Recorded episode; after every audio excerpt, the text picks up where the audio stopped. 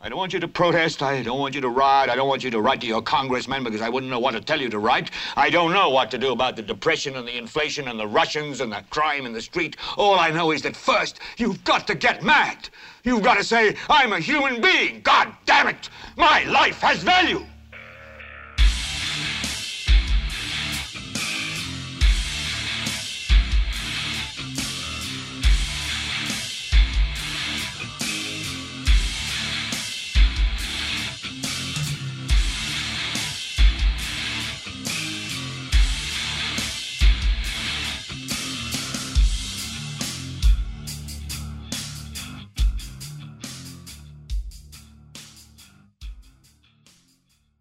Yo soy Carlos Rodríguez Duzán, esto es Helvete para Leviatán Podcast. ¿Cómo están gente? Nueva semana, nuevo episodio. Episodio.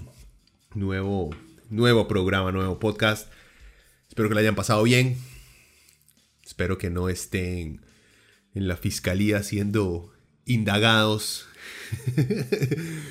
por haberse metido en el chanchullo de las municipalidades en este país.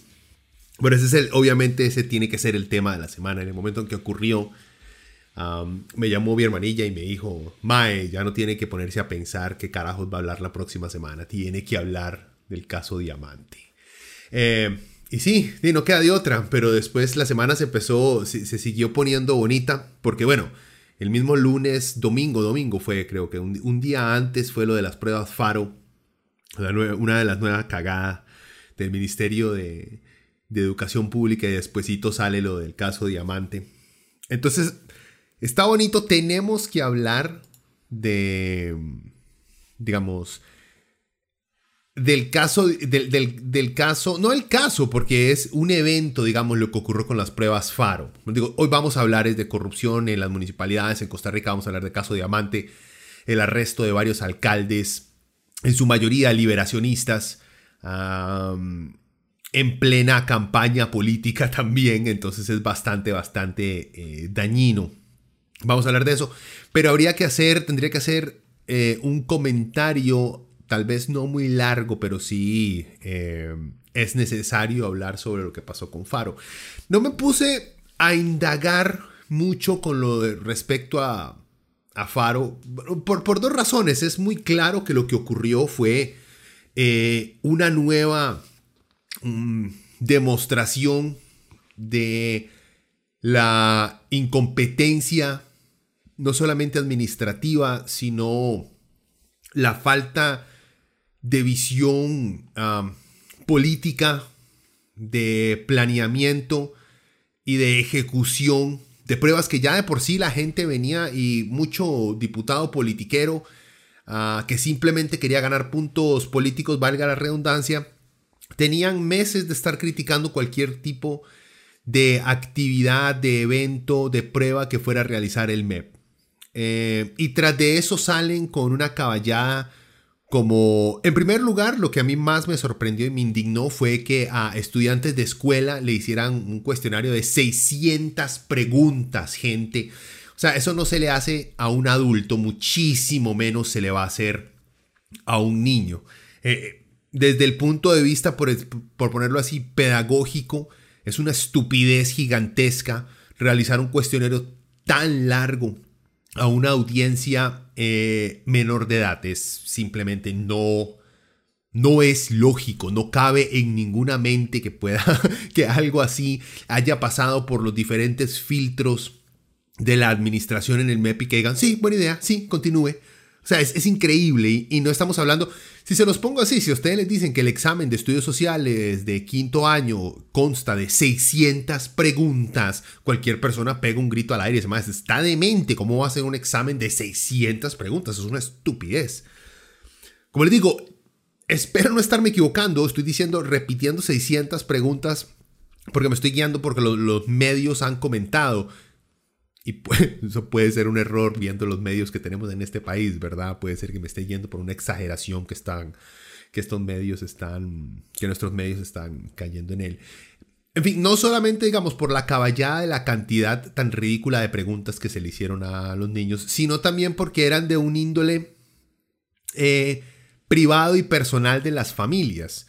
lo cual claramente viola cualquier tipo, ah, como les digo, tal vez no de ley, y estoy diciendo tal vez no porque no estoy seguro y no tengo específicamente cuál ley estarían violando de algún tipo de ley este, de respeto a la privacidad o de extracción de información. Lo que sí estoy seguro es que en ninguna parte del mundo a usted le permiten sacar información de niños sin el consentimiento directo de los papás, sin importar qué tipo de información quiera usted sacar.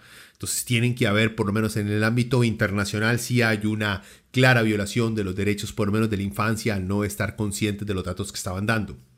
Y en segundo lugar, ¿para qué recaudar eh, cierto tipo de datos, como, digo, como por ahí los medios han estado reportando que entre las preguntas que se les hacían a los niños eran de qué material estaba hecha su casa o su techo, o cuántas, o si la casa estaba, si que pagaban arriendo, si la casa era propia, cosas muy, preguntas muy de adultos que muchos niños de primaria a lo mejor no tienen la menor idea, por lo tanto los datos que iban a poder recopilar de estas pruebas iban a ser datos que no se podían que no tenían, digamos que ningún tipo de, de credibilidad. O sea, por ambos lados, por el, por el lado de respeto a los derechos de la, de la infancia, es una caballada gigantesca la que hizo el MEP, y por otro lado, cualquier principio básico de recaudación veraz de datos es una estupidez, porque no son datos que se puedan...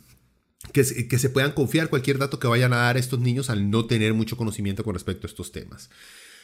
En fin, una torpeza, como les digo, una torpeza política más, no solamente una torpeza política, sino en ejecución del Ministerio de Educación en conjunto con el PAC. El PAC es el que está en el poder, es el que se tiene que ser responsable. Pero es de mucha gente dentro del Ministerio de Educación que tiene años de años de años de estar ahí metidos, montados, cobrando un, cobrando un salario, pero claramente demostrando que no tienen la capacidad para tener cargos de, de dirección o de coordinación Igual no voy a caer en los juegos a lo Amelia Rueda y Radio Monumental de empezar a hablar mierda de los sindicatos porque claramente ciertos sectores de dirigentes son unos incompetentes y están ahí montados quién sabe por qué carajos. No, no, eh, no demuestra que esto es culpa de los profesores, no, demuestra que sus cargos altos en sus directivas son unos incompetentes que no tienen la menor idea de lo que están haciendo. Y el PAC no tuvo eh, la inteligencia o la destreza. Si, si, uno no es inteligente, por lo menos uno le pide a un político que tenga destreza política si es bruto, ¿verdad? Y no tuvieron ninguna de las dos en este sentido. Pero igual, el ver a un Liberación Nacional tratar de desviar toda atención a solamente hablar de las, eh, del escándalo de las pruebas Faro me parece honestamente una demostración más del grado de carebarrismo y corrupción que existe y que ha existido entre la Liberación Nacional y que nos recuerda el por qué han perdido dos elecciones seguidas a la presidencia, cosa que no se han querido dar cuenta y creo que les está agarrando tarde para estas elecciones. Yo creo que todos vieron el video de Pepillo, eh, un par de doñitas en el mercado mandándolo a comer mierda, ¿verdad? Eh, lo cual siento yo les debe a ellos, tal vez les reventó esa burbuja de que como en las encuestas van adelante están seguros de que vayan a ganar. Hay una reacción popular muy visceral en contra de Pepillo que se va a hacer notar a la hora de votar. Tal vez no vayan a votar por el PAC. El PAC prácticamente está lapidado ya, no hay nada que hacer. Yo no sé por qué putas Welmer quiso exponerse a ser el, candidato que fracase en estas elecciones. Y eh, cuidado, van a pedirle ahí algún tipo de alianza a Villalta para luego traicionarlo a la última hora, como siempre el PAC se lo ha hecho. los a veces, este, ¿cómo se dice? Eh, jovenzuelos políticos del Frente Amplio que se creen las promesas que les hace el PAC al principio para luego simplemente venderlo lo más pronto posible.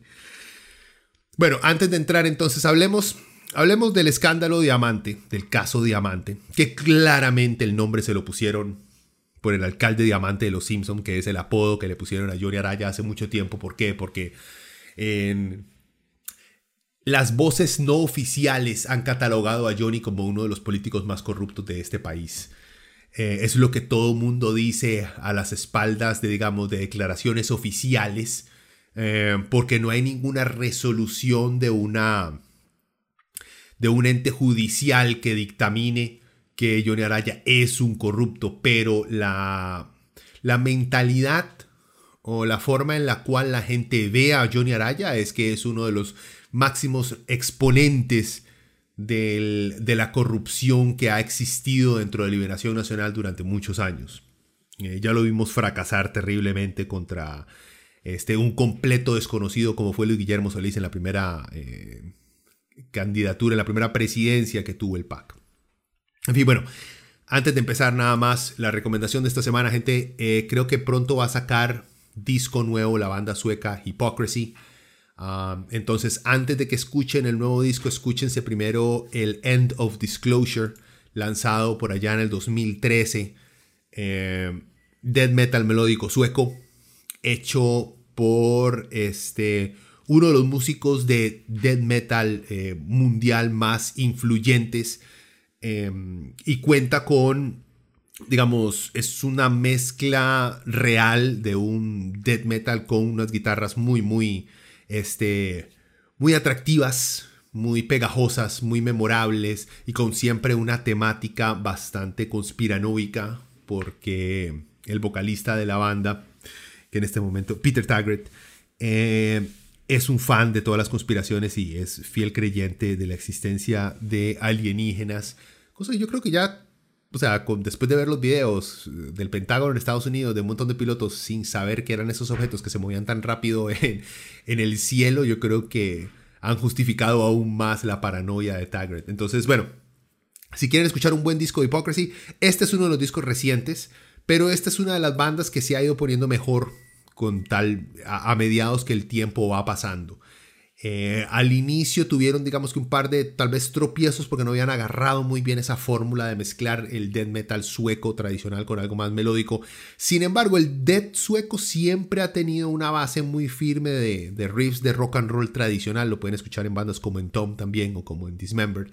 Pero Hypocrisy digamos que es una de esas bandas que no llega a ser un death melódico a lo In Flames, a lo Dark Tranquility, que también son de Suecia, sino que llega a desembarcarse de esa, eh, de esa, por así decirlo, ola de sonido de Gotemburgo, estableciendo un sonido de melódico muchísimo más auténtico, digamos. Y es como un poquito más pesado del, sonido de Gotemburgo más establecido y que conocemos, aunque yo amo In Flames y Dark Tranquility y The Haunted, así que no, no tengo ninguna queja, pero sí se nota que hay una diferencia en, por así decirlo, heaviness o pesadez entre este disco y las otras bandas que les mencioné.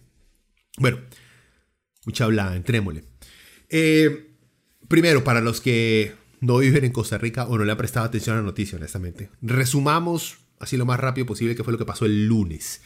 Esto, es, esto fue lo que reportó el medio, eh, el medio del, es que es tan raro decir, el medio delfino o el medio de Delfino, porque es el medio de madre de apellido Delfino que se llama Delfino, bastante como ponerle a uno a su podcast Rodríguez, o sea, bueno, cada quien con sus decisiones.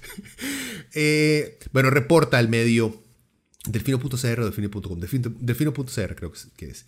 Eh, dice, en horas de la mañana del lunes 15 de noviembre, agentes del organismo de investigación judicial OIJ y de la Fiscalía de Transparencia y Anticorrupción detuvieron a los alcaldes de San José, Johnny Araya, de Liberación Nacional, de Cartago, Mario Redondo Poveda, de Alajuela, Humberto Soto Herrera, de Osa, Alberto Col de León, de Escazú, Arnoldo Barahona Cortés y de San Carlos, Alfredo Córdoba Soro. Eh, yo tenía un compañero, por cierto, Soro en el cole. Y tenía un compañero, este, Col también. No creo que estén relacionados. Espero que no más, si no escondan la plata. Bueno, en medio de una serie de allanamientos relacionados eh, a la Operación Diamante, una investigación referente a presuntos actos de corrupción en obra pública municipal. Según indicó el director del OIJ, Walter Espinosa Espinosa, parece que se casaron entre primos. En una conferencia de prensa realizada al inicio de los operativos, eh, en total se planearon 40 allanamientos simultáneos en las municipalidades de San José, Escazú, Siquirres, Cartago, San Carlos, Osa, Golfito y Alajuela, así como en las oficinas del Ministerio de Obras Públicas y Transportes, MOP, en las casas de habitaciones de los alcaldes de San José, de Cartago, de Osa y Ciudad Quesada y otras personas funcionarias. Bueno, para ser más específico, cuáles fueron esos actos de corrupción por los cuales el OIJ detuvo a estos alcaldes. Eh, en resumidas cuentas son dos cosas básicamente. Uno, facilitar contratos a empresas privadas. MECO, por ejemplo, ha sido una de las que más se ha mencionado durante esta investigación. Y las ruedas de prensa que han dado, que ha dado el OIJ. Y que las empresas privadas daban dádivas, o sea, y sobornos. Dádivas y sobornos son diferentes, pero prácticamente es lo mismo dádivas y sobornos para los empleados públicos y así ganar los contratos del Estado. A ver, de entrada, ¿qué pasó con eso? De que si hacíamos, digamos, esta fue una discusión que se tuvo en los 80, ¿qué hacíamos? Eh, que la mejor forma de agilizar el desarrollo de obra pública era privatizándolo todo, no solamente porque iba a ser más ágil, más transparente, de mejor calidad, sino que iba a ser más barato también. Así vendieron el sistema actual que tenemos, que al parecer está podrido, completamente podrido. Obviamente, eh, según, el OIJ, este, el caso de Diamante no está directamente relacionado con el caso Cochinilla, que también es caso prácticamente de lo mismo, de sobornos del sector privado hacia el sector público para obtención de contratos de obra pública. Sin embargo, como les digo, no está ligado directamente, pero es lo mismo. Ya es lo mismo, nada más que esta vez agarraron a los, a los alcaldes y le pusieron el apodo de Johnny a toda la operación y luego ver a, al director del OIJ tratando de justificar por qué puta le pusieron diamante me pareció lo más tierno del mundo. Hubiera sido súper vacilón, pero entiendo por qué el malo hizo que dijera, sí, le pusimos diamante por el alcalde de diamante de los Simpsons y ya, porque es una figura de corrupción de la animación mundial que todo el mundo se siente identificado y que sabíamos más o menos por dónde íbamos sin necesidad de dar los nombres de los sospechosos. Pero bueno, los hubieran calificado tal vez de ridículos. Como les digo, ahora, digamos, al principio de esto tenemos que empezar, antes de entrar exactamente a todos estos gastos de corrupción y a los alcaldes que están metidos en este escándalo. Creo que este estallido de corrupción en el sector público nos está demostrando que esta vieja receta neoliberal que tiene 30, 40 años en operación, sí, en parte ha funcionado, o sea, se han construido carreteras, se han construido puentes, sí, se ha logrado, es cierto. Sin embargo, sus metas de transparencia, de lucha anticorrupción y de baratas, a lo mejor al principio lo lograron, a lo mejor en ciertas obras lo lograron, pero terminó a largo plazo convirtiéndose en exactamente lo mismo que venía sucediendo cuando era el Estado el encargado de hacer las construcciones que vemos hoy en día como necesarias que la empresa privada haga. A lo que voy es, ninguno de los dos sistemas ha logrado demostrar que se puede erradicar la corrupción. ¿A qué me refiero con esto? No estoy, no estoy tratando de poner una excusa de que hay que volver a un sistema antiguo o hay que continuar con el actual. No, siempre va a haber corrupción y ahorita vamos a hablar qué es corrupción y todo eso para entrar en detalles más claros. Pero para que se pongan a pensar, porque hay mucho candidato libertario en, estas, en esta ronda eh, nueva electoral que tenemos, que está ofreciendo perdón, las mismas recetas eh, liberales, que ya no le dicen neoliberales porque todo el mundo odia la palabra, ya nada más dicen liberales, de los 80, de que la forma, de que el problema es el Estado, que el Estado es corrupto, que el Estado es malo, que el sector privado es muchísimo mejor y que no es corrupto y no es malo y hace todo mejor y más barato. Es mentira. Véanlo con esto, en el caso Cochinilla ahora con Diamante, es mentira. Eso de que el mercado se va a encargar de seleccionar a los mejores para que salgan adelante es mentira. Es mentira. El juego está arreglado. El juego ya está hablado. El juego solamente, es que el juego ni siquiera funciona correctamente para los que están abajo, porque esos son los que salen más cogidos, porque los de arriba ya tienen planeado todo. El juego está arreglado, gente.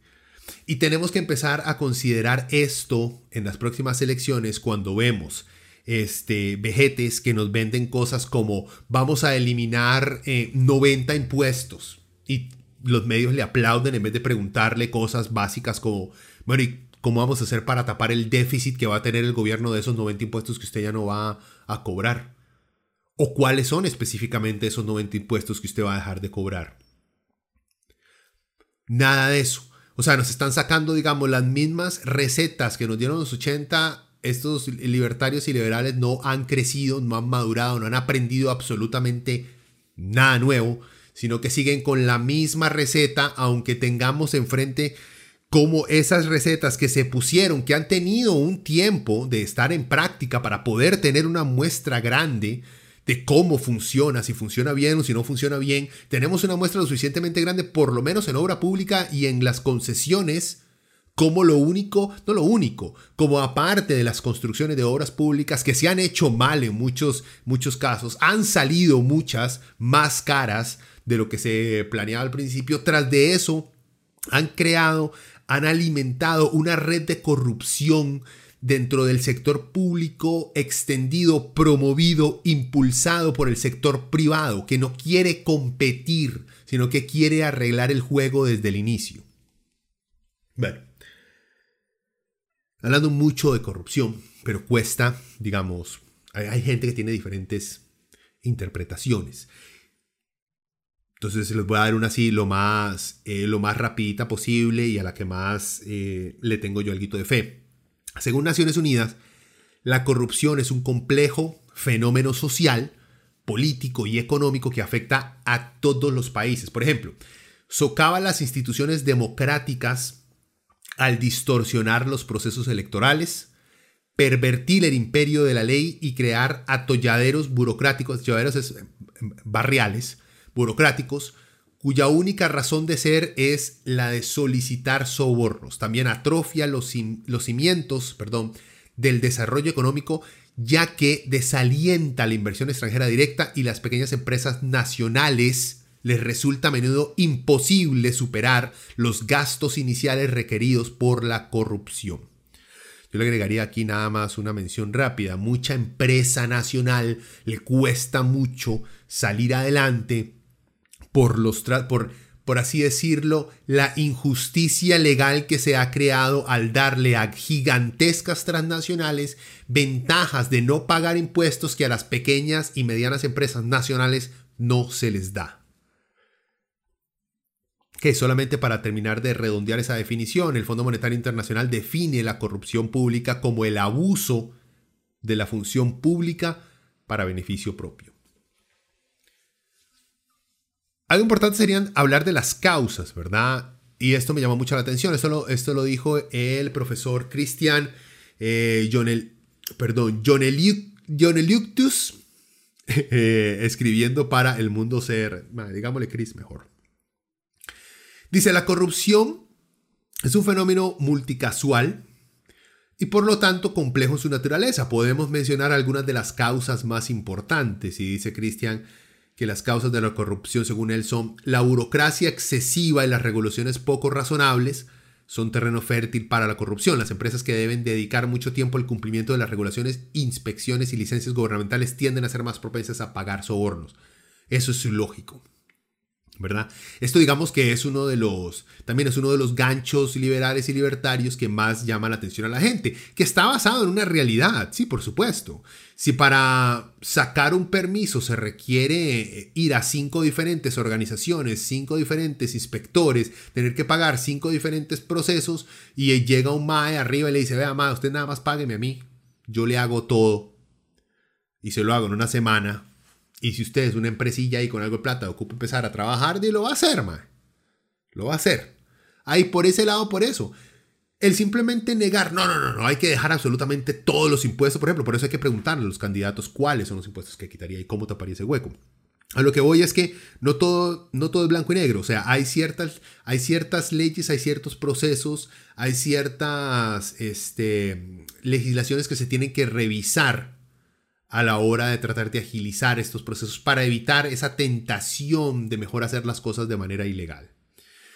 Luego dice que las restricciones al comercio y los altos aranceles de importación incentivan el contrabando y por ende todo tipo de actividades que conducen a actos de corrupción. Bueno, esto es contrabando, esto ya es, por ejemplo, esto lo vemos mucho cada vez que en este país se le suben los impuestos a los cigarros, vemos cómo empiezan a aumentar el contrabando porque sale muchísimo más lucrativo el meter este, productos, todos cigarros son dañinos y todos cigarros matan, ¿verdad? Pero al meter cigarros aún más dañinos y que lo matan a usted aún más rápido todavía, y tras de eso, la plata ni siquiera le va a la caja para poder atender a los más que están fumando, o sea, es un fracaso por todo ángulo. Em, eso, prácticamente, prácticamente convertir un producto o un bien legal en algo ilegal al ponerle tantos aranceles que es casi que imposible conseguirlo de manera legal. Está prácticamente fomentando el crimen organizado y el contrabando, ¿verdad? Luego vamos a La percepción de que el sistema judicial es lento y poco eficiente para sancionar la corrupción hace que algunas personas crean que el riesgo de ser atrapados en el acto y procesados de acuerdo a la ley es relativamente bajo. ¿Por qué creen que hay alcaldes en este país que escándalo tras escándalo tras escándalo y los maes siguen ahí y no les importa? ¿Por qué creen que en Costa Rica, digamos, la frase que el mae es un carebarro es algo muy común? Porque no van a la cárcel. Es así de simple. ¿Y por qué la gente tiene una memoria muy, muy Dory, muy memento? Se indignan en un instante y luego se olvidan. Excepto los que pasamos por los 90 con Pepillo. Pepillo, no nos vamos a olvidar, Moped. Sigue otra de las causas. Eh, la prevalencia de bajos salarios y la estrechez económica de las personas es sin lugar a duda una causa importante. Gente, es más que lógico, ¿verdad? Si yo trabajo en cualquier ministerio gubernamental y nada más gano 400 mil colones al mes, eh, yo sé que para Rodrigo Chávez los de 400 mil colones al mes ya es clase media alta que debería pagar impuestos, ¿verdad? Porque son ricos que se están aprovechando del Estado. Porque Rodrigo Chávez es un idiota acosador. tranquilidad, tranquilidad. Tengamos algo más de respeto, por favor, Dios mío. Bueno, tengo yo mismo respeto que tienes, hijo de puta, para con las mujeres, así que no hay ningún problema. Eh, en fin, si usted es un empresario público, gana 400 mil pesos y llega este, alguien de alguna constructora con su apellido y le ofrece unos cuantos dolaritos para que simplemente le pase el documento o ponga el documento de la lista, usted estaba tal vez su propuesta para un proyecto estaba eh, como el proyecto número, la propuesta número 20 a revisar y en vez de que ser la 20, ser la primera. Y usted le dice, madre, 5 mil dólares por eso. Madre, me pagan una mierda lo voy a hacer. También lo voy a hacer porque tras de que me pagan una mierda, escucho todos los días como los medios de comunicación me odian porque me dicen que soy un incompetente, que no sirvo para nada, que gano demasiado, que debería ganar menos. Veo como otros políticos pasan amenazándome con que me van a echar, con que no sirvo para nada, con que soy un incompetente y con que tengo que ganar menos. ¿Qué hago? Y todo el mundo me odia, nadie me respeta, me pagan una mierda. Sí, mae. Acepto, o sea, acepto el, el, el la coima. No lo estoy justificando, lo estoy tratando de comprender. Y de quinta causa pone que la centralización de responsabilidades en el gobierno central versus la descentralización a favor de los gobiernos locales aumenta las oportunidades de corrupción. Bueno, aquí sí como que más bien el problema fue la descentralización, ¿verdad? Porque fueron los alcaldes en específico que tenían su network de, de corrupción. Pero sí sé exactamente a lo que se está refiriendo. Esto pasa mucho, por ejemplo, en Venezuela eh, que se ha convertido en uno de los países más corruptos del mundo, en el cual el poder está tan centralizado que, es que en vez de pasar por y, tras de esos súper con trámites ridículos y excesivos, que es fácil simplemente contactar al comandante X, pagarle a ese hijo de puta y que el MAE me haga todo, toda la vuelta, porque él, eventualmente, todo control cae en solamente una persona, en solamente una entidad. Como les digo, en este caso, Diamante como que desentona un toque, pero ya saben exactamente a lo que me refiero. Otra cosa es que hay que señalar, y esto es importante, que entre más pobre es el país, más alto es su grado de corrupción. Ya, y bueno, si vimos el último, o escuchamos por lo menos del último estado de la nación que se produjo aquí en Costa Rica, podemos ver cómo la desigualdad en este país sigue aumentando, lo que inevitable nos llevará a experimentar niveles más altos de corrupción. Como les digo, gente, o sea, ustedes no pueden tener una masa trabajadora con salarios mierdas y tras de eso siendo constantemente denigrados por políticos y por medios de información como ser que son los culpables de todo el desmadre de este país, que el sector público no sirve para ni mierda, que solo los trabajadores sacrificados del sector privado. Son solo las zonas francas las que sacan este país adelante. Ustedes no pueden abusar del sector público que son miles de trabajadores y esperar que no exista corrupción. Igual, como ustedes no pueden esperar que un sector privado que porque tienen plata siempre han hecho lo que les da la puta gana, no sean una bola de corruptos de mierda. Como un niño malcriado Si usted lo deja crecer sin ningún tipo de disciplina, y no me refiero a pegarles, me refiero a disciplina, no tenemos por qué llegar a esos niveles, pero eso es otra conversación. Si usted, si usted no cría a un niño, sino que lo deja prácticamente hacer lo que le da la fucking gana, el ma va a ser un mal criado de mierda que va a hacer las cosas siempre porque sabe que no tiene repercusiones y porque puede hacer lo que le da la gana. Y eso es lo que le ha pasado a un sector de ricos en este país, que hacen lo que les da la puta gana porque nunca les pasa nada. Entonces, ¿por qué no pasarse las leyes por el rabo? Bueno, ¿por qué estamos como estamos?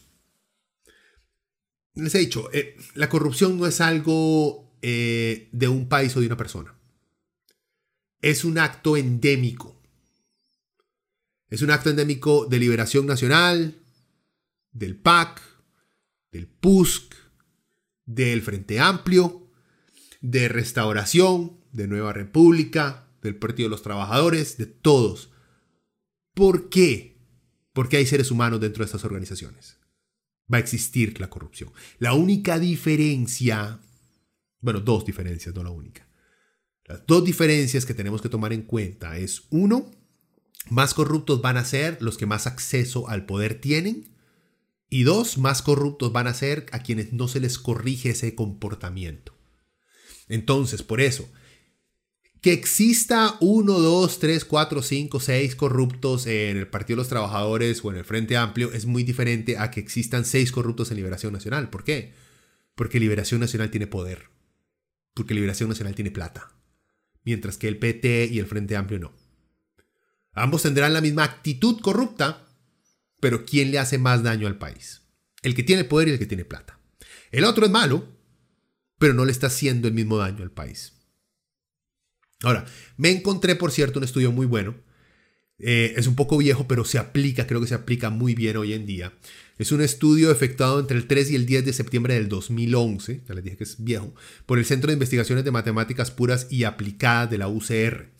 Destaca, en ese entonces, entre sus conclusiones, que las personas más jóvenes, yo en esa época estaba dentro de, de esa demografía, y de mayor nivel educativo, tienen mayor aceptación del soborno como práctica en comparación con las de menor nivel educativo. O sea, ven, esto, eh, por ejemplo, elimina uno de los grandes mitos que tenemos en este país. Si usted es un ignorante, gente de por allá sin ningún estudio, conocimiento, claro que va a ser un corrupto. Pero nosotros, los educados, los licenciados, los máster, los doctorados, nosotros, y tras de esos jóvenes, nosotros, o sea, no tenemos necesidad de la corrupción. Mentira, son los más corruptos.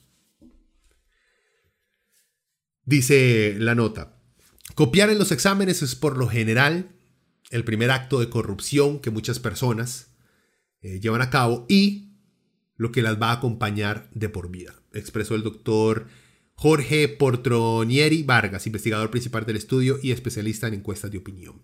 También existe tolerancia en un 13,4% de la población entrevistada a otorgar un regalo de dinero para agilizar un trámite y un 12% a saltarse un semáforo si hay prohibición y no hay vehículos en la vía. Yo creo que este 12% en la hora de semáforos ha subido por lo menos un 50-60. La, la cantidad de animales que veo yo diariamente brincándose de semáforos es sorprendente, honestamente. Otras situaciones en las que existe aceptación al soborno es que un funcionario, perdón, o funcionaria pública, eh, pública, perdón, funcionaria pública, favorezca a parientes o amigos quedarse, por ejemplo, con una billetera perdida, evadir impuestos, si se sabe que no lo van a descubrir, no declarar en la aduana para no pagar impuestos y llenar los documentos con datos falsos. Entre 5 y 11 ciudadanos de cada 100 consideran que los actos entre los que están los casos más frecuentes de corrupción en la administración pública son naturales y tolerables.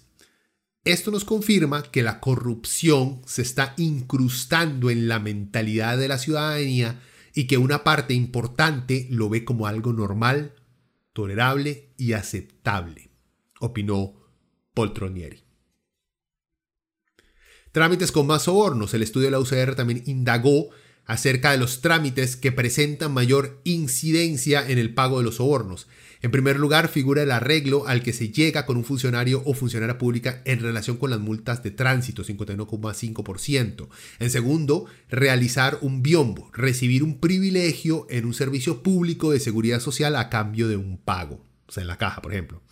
Tratamiento de médico o una operación, ese es el 50%. Y el tercero, recuperar un automóvil robado del depósito de la policía de tránsito, eso es un 12,5%. Eso digamos que era un problema muy grande en el 2011, hoy en día yo creo que ya no.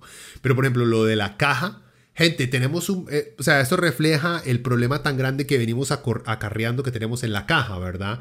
La pésima atención a medicina preventiva de especialistas a largo plazo. Sacar una cita, por ejemplo, para un urólogo, porque ya estoy en esos años que tengo que ir a urología, este, sacar una cita con un especialista para que me haga toda una, este, una serie de exámenes sin yo tener que haber ido por alguna emergencia, sino que simplemente digo, ya entré en edad, voy a hacerlo responsable, ir a buscar una cita con un urólogo para que me vea, me haga los exámenes, vean, eso toma meses, de meses, de meses. Eso es incompetencia. Existe esa incompetencia en el sistema médico. Y muchos, al menos en el 2011, yo creo que hoy en día, si se hace esto, va a ser exactamente igual, si no es que más alto, la gente está dispuesta o a pagarle a un médico de la caja para que lo mueva de alguna lista para que lo atiendan, o simplemente el médico de la caja ya internalizó tanto esa corrupción que le dice, ve, aquí va a ser muy lento, mejor vaya a mi práctica privada y me paga ya eh, por aparte, cosa que pasa todo el tiempo. Hay que tomar en cuenta, en el 2011, digamos, cierto tipo de, para poner un ejemplo nada más, cierto tipo de comportamientos en esa época estaban apenas encarnándose, por así decirlo, en el sistema eh, público nacional, actos de corrupción.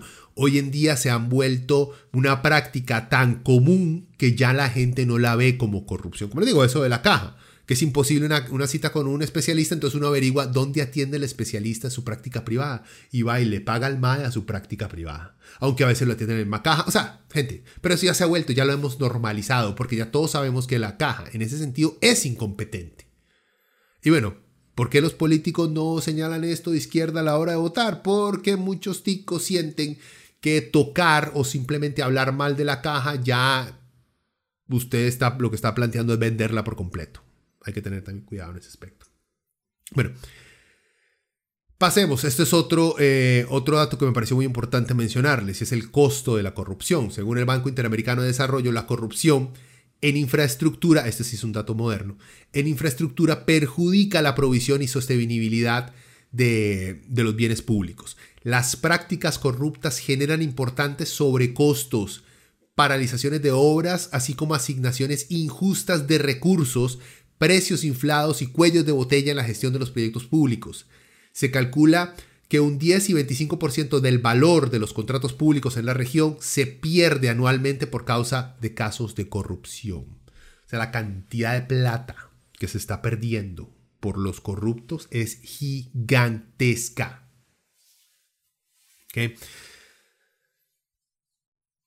Bueno, volviendo digamos al caso en específico Diamante.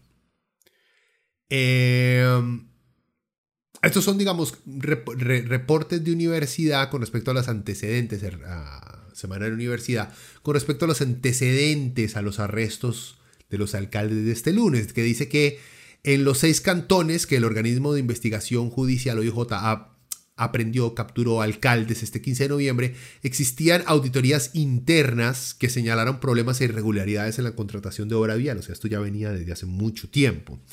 En este segundo capítulo de corrupción, después del cochinilla, el OIJ identifica nuevamente a la empresa MECO, ese es el de Carlos Cerdas, y el empresario Carlos Cerdas, aún en prisión preventiva por los eventos del caso anterior, pese a las denuncias formales de actos irregulares en las municipalidades, hasta la acción policial, los casos eran material de archivo e historia. O sea, todas esas alcaldías donde se arrestaron tenían meses, y si no es que años, de que se habían reportado eventos irregulares o corruptos. Y bueno, se puede decir, bueno, no se hizo nada porque se estaba recaudando la información para luego tener un buen caso. El problema es que para prevenir cualquier tipo de caso de corrupción, si no se empieza a actuar o si, si no ocurre algo cuando se reporta, se registra algún acto de corrupción, cuesta mucho combatirla a largo plazo, ¿verdad? Si esperamos que todo se convierta en un caso gigantesco, pueden pasar años de años, de años, de años, gente enriqueciéndose que luego se larga del país y nunca va a enfrentar la justicia. O sea, lo que pasó el lunes ya venía con una investigación muy larga y no solo venía con una investigación muy larga, ya existían denuncias dirigidas a estos alcaldes y a estas municipalidades. Pero, dentro de todo esto, como son muchas figuras políticas las que salen aquí embarradas, el más importante es Johnny Araya. Y sí, gente, por eso le pusieron al caso Diamante. Pero ustedes saben que el OIJ no puede decir que se lo pusieron porque ese es el apodo de Johnny. No, obviamente que no. Me encantó la forma en la que la periodista le pregunta un poco tímida eso al MAE del OIJ, como porque sabía que sonaba ridículo, pero era una pregunta que tenía que hacer. Igual la hizo y el MAE se inventó algo de la transparencia del diamante, por Dios. Bueno, si es por Johnny, ¿por qué no lo dicen? Ya les dije, hubiera sido vacilón. ¿Por qué Johnny es el más importante? Bueno, primero por su por su estatus político dentro del partido que lleva la ventaja en estas nuevas, por lo menos en estas nuevas encuestas, para llevarse la presidencia del país, Liberación Nacional. A Johnny lo habían echado de Liberación porque el muy perdedor no quiso terminar la segunda ronda contra, contra Luisgui eh, sí fue contra Luigi, sí, ¿verdad? O fue, es que yo lo confundo a veces a De Santi con Johnny, como los dos trabajaron juntos en la campaña. No sé si fue contra Luigi o fue contra Charlie. Bueno, quien sea, quien sea que, como haya sido el orden correcto, ¿cómo es posible? O sea, Liberación perdió contra dos desconocidos y debería darles vergüenza. Y en, y en, ambos, y en ambas campañas, Jonito y De Santi estuvieron ahí embarrados hasta el cuello. En fin, ¿Por qué se concentra uno un poquito más en Johnny Araya? Porque Johnny Araya tiene un, historial de cuestionamientos de corrupción larguísimo. Les voy a mencionar algunos así al rapidón, para que vean. Porque es el colmo que hasta ahora pase una noche en la cárcel este man. O sea, y no va a pasar más, gente.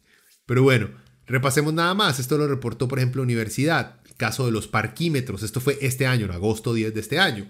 Dice que la Contraloría sancionó, Contraloría General de la República sensacionó, sancionó, perdón, sancionó, sanciona a John Araya por millonario pago a empresa de parquímetros sin estudios técnicos. La Contraloría General de la República ordenó este martes la suspensión por 30 días sin goce de salario para el alcalde de San José, John Araya, por considerarlo responsable administrante en grado de culpa grave en el pago de 253 millones de colones a la empresa eh, capital español CETEX Aparqui en el 2018.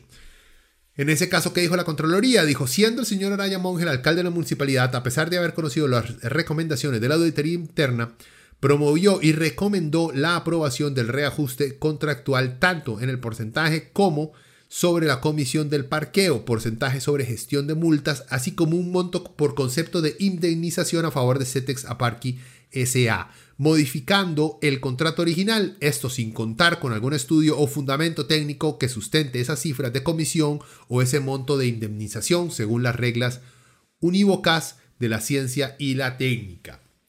O sea, en ese caso Johnny hizo lo que le dio la puta gana para pagarle a una empresa extranjera según lo que él pensaba que les correspondía de mejor manera.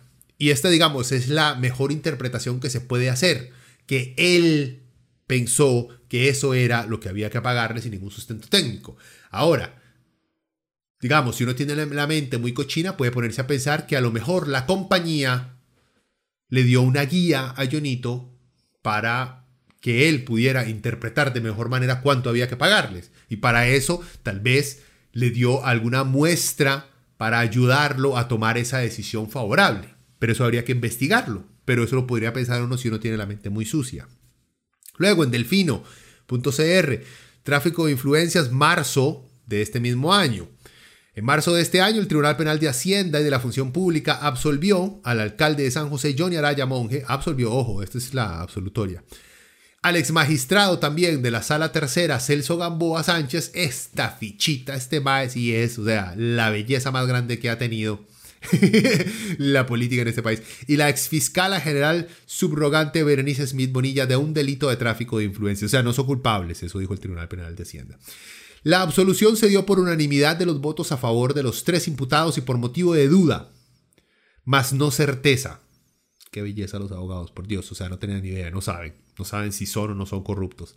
También se declaró sin lugar la acción civil resarcitoria presentada por la Procuraduría General de la República en su condición de abogado del Estado. Ok, la fiscalía había acusado a Gamboa, Celso Gamboa y a Berenice Smith de tráfico de influencias en modalidad agravada a favor de Johnny Araya.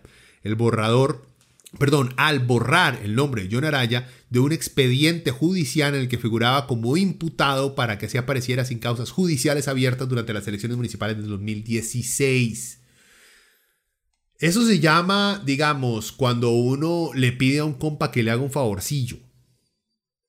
Ya, es para eso. Luego, La Nación, renovación del catastro municipal. Esto es enero del 2011. Ahora sí viajamos en el tiempo, porque vean que no es solamente que en el 2021 a Johnny como que se, se le olvidó que era la decencia. Eh, Dice, Contraloría recomienda suspender a John Araya. Tras la resolución de un proceso administrativo, la Contraloría General de la República recomendó que se suspenda 15 días sin goce de salario al alcalde de San José, John Araya Monje. La Contraloría determinó que Araya tiene responsabilidad administrativa respecto a la ejecución de pagos para el proyecto de renovación del catastro municipal, que data del 2002 y costó al municipio cerca de 2 millones de dólares, pero no halló razón para hacer cargos en lo civil. La Contraloría estimó que Araya no siguió los procedimientos adecuados en algunos pagos relacionados con la aplicación del proyecto. Nuevamente, el MAE hizo con la plata en la municipalidad lo que le da la gana. Eso es prácticamente lo que se estaba acusando en el 2011. Luego, este es Diario de la República, Johnny Araya en caso Evi, esto es del diciembre del 2007. Los hechos de este caso se remontan a final del 2004, cuando el denunciante Marín Hernández acusó ante la Fiscalía de Delitos Económicos que funcionarios del municipio capitalino, entre ellos el alcalde Johnny Araya, habían recibido dinero de la empresa Bertier Evi de Costa Rica, como contrapartida, recompensa o dávida por la contratación de un relleno sanitario en la Carpio. Los representantes de la empresa Vertier Evi de Costa Rica quedaron libres de la causa que se les seguía por los aparentes delitos de corrupción agravada, cohecho impropio y enriquecimiento ilícito, los cuales les había sido achacados en 2004 por un hombre de apellido Marín Hernández. De igual forma quedaron libres de estas acusaciones algunos miembros del Consejo Municipal de San José y funcionarios del ayuntamiento, entre ellos el alcalde Johnny Araya nuevamente plata de la municipalidad, que no se sabe qué pasó con ella, quién se la llevó o por qué. Este otro, AM Prensa, este reporta nombramientos cuestionados por parte de John Araya. Hace un año salieron cuestionamientos sobre una contratación en la alcaldía de San José, donde supuestamente la entonces novia de Johnny Araya, la ahora diputada de también liberacionista Franji Nicolás, le había enviado un correo a Jonito pidiéndole que le diera brete el primo. Bueno, la denuncia la hizo un regidor de la Municipalidad de San José. El caso no ha pasado a más que simples chismes en redes sociales, como les digo, pero me lo encontré ahí en AM Prensa. Eh, pero demuestra nuevamente la posibilidad de tráfico de influencias. Nuevamente sale el nombre de Johnny en un caso de tráfico de influencias. Vean, se los pongo así. Si usted tiene un trabajador, un colega o un familiar que, que siempre, que cada vez que usted le presta plata, usted no sabe el man en qué se la gasta, nunca le paga completo, eh, se le esconde cuando usted le cobra, de vez en cuando llega y le paga. Cuando usted le cobra el MAE se pone a llorar y dice que ha sufrido mucho con la familia, ¿usted le sigue prestando plata? No. Igual, si usted tiene un empleado que siempre llega tarde, que siempre tiene excusas, que siempre la caga, eventualmente usted lo va a despedir. No importa que Johnny Araya sea inocente en todos estos casos que les acabo de mencionar. Lo que importa es que existe un patrón de comportamiento del alcalde de San José. Que aparte de ver que es un alcalde que tiene 30 años como alcalde y para el tiempo, a comparación con sus logros, no justifican el tiempo que tiene ahí. Johnny Araya es un incompetente. Y lo vemos los que hemos vivido, traficado, caminado, traficado. traficado me refiero a transitar. el más parado en una esquina repartiendo boletillas. Que hemos visto Chepe. Sí, han mejorado ciertas áreas, es cierto, muy bien. Pero el MAE ha tenido 30 años, gente. 30 años. Y San José todavía no es una ciudad tan bonita como lo podría ser. Porque es un incompetente. Y porque se ha pegado a un cargo tanto tiempo y sabe que no le va a pasar nada. A Johnny no le importa.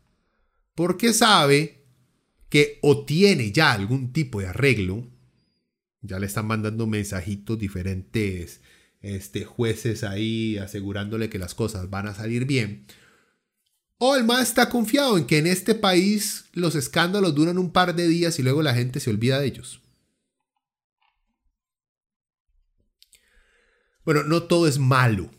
Tratemos de dar algo de algo positivo. Este, porque es cierto también, según el índice, por ejemplo, de percepción de la corrupción del año pasado, del 2020, de 180 países, Costa Rica está en la casilla 42 en el mundo, de los países menos corruptos, y de tercera en América Latina. Igual, de los países menos corruptos es el tercero, menos corrupto. Muy bien. Desde el 2012 el país mostró una tendencia de leve mejoría en el índice, pero sufrió una caída en el año 2018, de 59 puntos a 56 puntos. Desde entonces la, clasificación, la calificación perdón, se mantiene estancada. Este índice, por cierto, se mide así. Un 100 es si la nación no tiene corrupción, es limpia. Y un 0 si la corrupción es elevada. O sea, pasar de un 59 a un 56, usted se está acercando al 0, entonces se está haciendo más corrupto. Si hubiéramos subido de un 59 a un 62, está bueno porque nos estamos, eh, nos estamos acercando a no ser corruptos.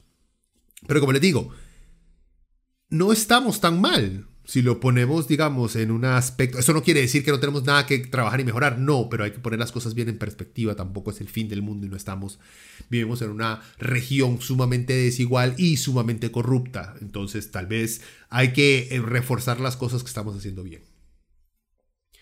Ahora, importantísimo, consecuencias de la corrupción. Igual, así como las causas de la corrupción, que son múltiples, también lo son muy negativas las consecuencias. La más importante, por ejemplo, es que genera frustración y la pérdida de confianza de la ciudadanía en las instituciones. Dos, existe suficiente evidencia para afirmar que la corrupción retrasa y obstaculiza el crecimiento económico este, en el país.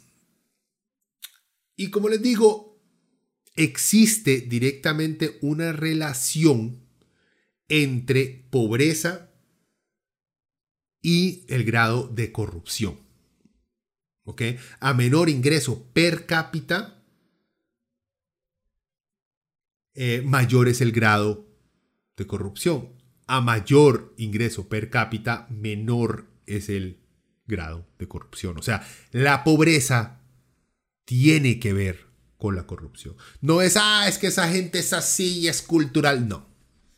El echarle la culpa a las causas culturales es vagancia e ignorancia. Somos mejor que eso. Ahora, ¿cómo luchar contra la corrupción? Eh, este es de otro artículo que me encontré muy bueno, que dice que usando las tecnologías, una forma es usando las tecnologías de información y comunicación. Se puede combatir la corrupción. Y esto lo vamos a relacionar con Faro, por cierto. Y le dan tres puntos claves eh, para eso. Uno, mejoren la gestión de información, o sea, recolectar datos y almacenarlos con tecnologías que permitan que se compartan entre diferentes organismos gubernamentales. Algo que el PAC trató de hacer, pero que lo hizo mal. Ya, aquí está, digamos, aquí puedo meter el caso UPAD, ahora como en esta intentona de eh, FARO. Luego, otra forma de luchar contra la corrupción es identificación de irregularidades y sobrecostos. Esto es la capacidad de poder procesar miles de datos para identificar irregularidades en los diversos proyectos o funciones. Esto obviamente puede ayudar a identificar de manera casi que inmediata, lo que dicen real time, cuando algo se está saliendo de la norma preestablecida. Y por último menciona que involucramiento del ciudadano que la gente sepa dónde se están realizando los trabajos y proyectos y que así puedan, digamos, que fiscalizar, o sea, estar ahí de, sapos, viendo que si hagan las cosas y que si hagan bien, o que por lo menos estén viendo para que cuando un investigador llegue le puedan decir, de yo ayer vi que esos camiones que traían ahí venían sin sello de MECO, cuando antes venían con sello de MECO, yo no sé qué está pasando, ¿verdad? Como les digo, todo esto es el desarrollo de tecnologías para monitorear todas, todas estas obras. El problema, y aquí también vemos cómo ha funcionado mucho porque no le sirve a la oposición en este país, que el PAC ha tratado de establecer métodos tecnológicos para el monitoreo de las actividades gubernamentales y para la recolección de datos. Lo cual, y como es el PAC, lo hace mal, lo hace de manera chambona y lo hace a medias. Ese fue el problema con UPAD, que hasta ahora no ha avanzado a más, porque desde el principio no había ningún tipo de delito. La única fue una cagada de una mala redacción de, creo que fue el decreto que eh, le dio permiso a la unidad para ser establecida, pero no ha pasado más, ya se olvidaron de UPAD, no va a llegar a nada. Y, hay veces que las cosas no llegan a nada, sí, por corrupción, porque sí, y hay otras que no llegan a nada porque no hay nada. Hay veces porque son escándalos prefabricados por la oposición política y por los medios de comunicación de este país. UPAD, para mí, en mi opinión, UPAD fue uno de esos casos de simple incompetencia del PAC y, uno, eh, y le brincaron todos los oportunistas políticos que existen en la Asamblea Legislativa porque algo se redactó mal pero crimen no ha habido, o no lo han podido demostrar por lo menos en este momento. Igual, si sale, uno acepta y sí, la cagué. Sí, tenían razón, todos ustedes que la OPAT era algo criminal porque ya eh, se demostró que sí, pero eso no ha pasado. En fin, ¿a qué me refiero con todo esto? Ahora, OPAT y Faro vienen a destruir la confianza de la población en la, en la importancia de estas tecnologías para recaudar datos, para luego poder crear política pública o identificar a las personas que necesitan más ayuda. Y no solamente eso, sino también que puede servir, toda esta recolección de información puede servir para, este, madre, para eliminar mitos este, de que ciertos proyectos sociales no están funcionando o que ciertas entidades no están funcionando para nada. Con estos datos podemos probar si, si es cierto eso de que no sirven o si es lo contrario, o si más bien funcionan y hay que reforzarlos. Pero el PAC ha hecho tan mal trabajo en este sentido que la oposición política ha destrozado la idea de esta recolección de datos de Big Data y de poder implementarla en futuras administraciones por el simple hecho que también muchas de las políticas que promueven algunos de estos partidos, con esos datos se va a demostrar que no sirven para un carajo. ¿Qué? Y ya para ir cerrando, un artículo igual que me encontré, este me lo encontré en El País Digital en Costa Rica por Pablo Chaverri y me, llamó la atención, me gustó lo que dice. Dice, el daño económico estimado preliminarmente por los sobornos destapados en contratos de obras públicas en Costa Rica asciende a 78 mil millones de colones, eh, cerca de 126 millones de dólares. Con este dinero se hubiera podido dar ayudas económicas de 100 mil colones mensuales a 65 mil familias que no tienen fuentes de ingreso durante un año completo. Ok, yo me, me, gusta, digamos, hacer esa comparación de tanta plata que se perdió, se pudo haber usado en tal cosa. Me gusta para poner en perspectiva, pero no me gusta literal, porque todo se puede hacer literal. ¿A qué me refiero? Eh, en vez de gastar tanta plata reparando este puente, podríamos dárselos a niños pobres para que coman durante dos meses. Sí, todo eso es cierto, pero entonces nunca haríamos obra pública, nunca eh, invertiríamos en educación, nunca invertiríamos en salud a largo plazo porque toda esa plata se puede invertir hoy en alguien que está en la calle. ¿Me entienden? Hay que tener problemas, hay que tener proyectos sociales para ayudar a diferentes partes de nuestra sociedad, pero no podemos, digamos que, eh, eliminar ciertos, ciertos proyectos inmediatos. O sea, lo que digo es, me gusta hacer, a poner en perspectiva la cantidad de plata, cómo se puede haber utilizado, pero me gusta solamente utilizarlo como perspectiva y no como esto había que hacerlo. O sea, eh, esa plata que se perdió en, sobornos, si lo hubiéramos de ver, literalmente lo hubiéramos metido en darle a todo el mundo 100 mil colones. No, no, porque había que meterlo a obra pública, era plata para obra pública. Hay que ver de dónde sacamos plata para proyectos sociales. Puede ser de recope, sí, perfecto, puede ser de recope, pero hay que ver. Bueno, nada más para aclarar que no me gustan esos ejemplos directos, eh, porque hay mucha gente que, que llega, este mal gastando plata, comprándose un par de tenis, habiendo niños pobres en África. Y uno, puta madre, pero si uno piensa así, entonces uno no hace ni picha. bueno, continuamos. Como muchos, eh, dice el artículo, como muchos lo han dicho, más que la mera falta de recursos, Muchos de nuestros problemas socioeconómicos obedecen a una pésima e injusta distribución de la riqueza, que ensancha las, brechas, las brechas entre quienes más tienen y quienes menos tienen, tanto debido a equivocadas y, débiles políticas económicas y sociales, como al gigantesco costo social de la corrupción marca PAC, que hoy compite fuertemente con Liberación Nacional y el PUSC por ver cuál es el partido político más corrupto que ha llegado al gobierno en la historia costarricense. De lo que sí podemos estar seguros es de que estos continuos golpes a la institucionalidad, a la sociedad y a la decencia misma, no diría decencia misma yo, pero bueno, no importa, a la decencia misma no se quedarán sin consecuencias, pues cuando la población deja de confiar en las vías civilizadas e institucionales y en sus gobernantes, entonces se abren nuevas rutas para los demagogos autocráticos, para el nauseabundo fanatismo religioso, así como para el crimen organizado.